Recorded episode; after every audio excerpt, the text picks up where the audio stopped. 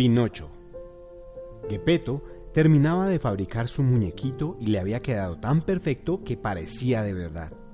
Me gustaría tener un hijo como tú, decía Gepetto a su recién construido muñeco. Como Gepetto era tan bueno, una hada resolvió complacerlo y aquella noche dio vida al muñequito. Y te llamarás Pinocho. El señor Gepetto se sentía feliz y quiso que Pinocho fuera a la escuela y aprendiera muchas cosas. Al salir de la escuela, Pinocho se dejó convencer por unos niños que le propusieron ir a robar peras. Vamos al puerto del señor Julio. Vamos, vamos. Pero el dueño los descubrió y agarró a Pinocho que como había comido muchas peras no pudo ir. Ven acá, jovencito.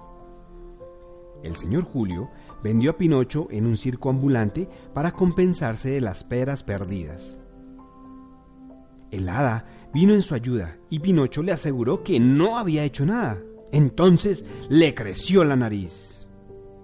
Eso te pasa por mentiroso, decía el hada a Pinocho.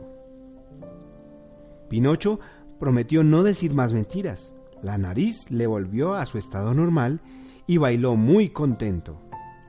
Aquella noche, aprovechando un descuido del dueño del circo, volvió al lado de su papá. Nunca volveré a decir más mentiras. Fin.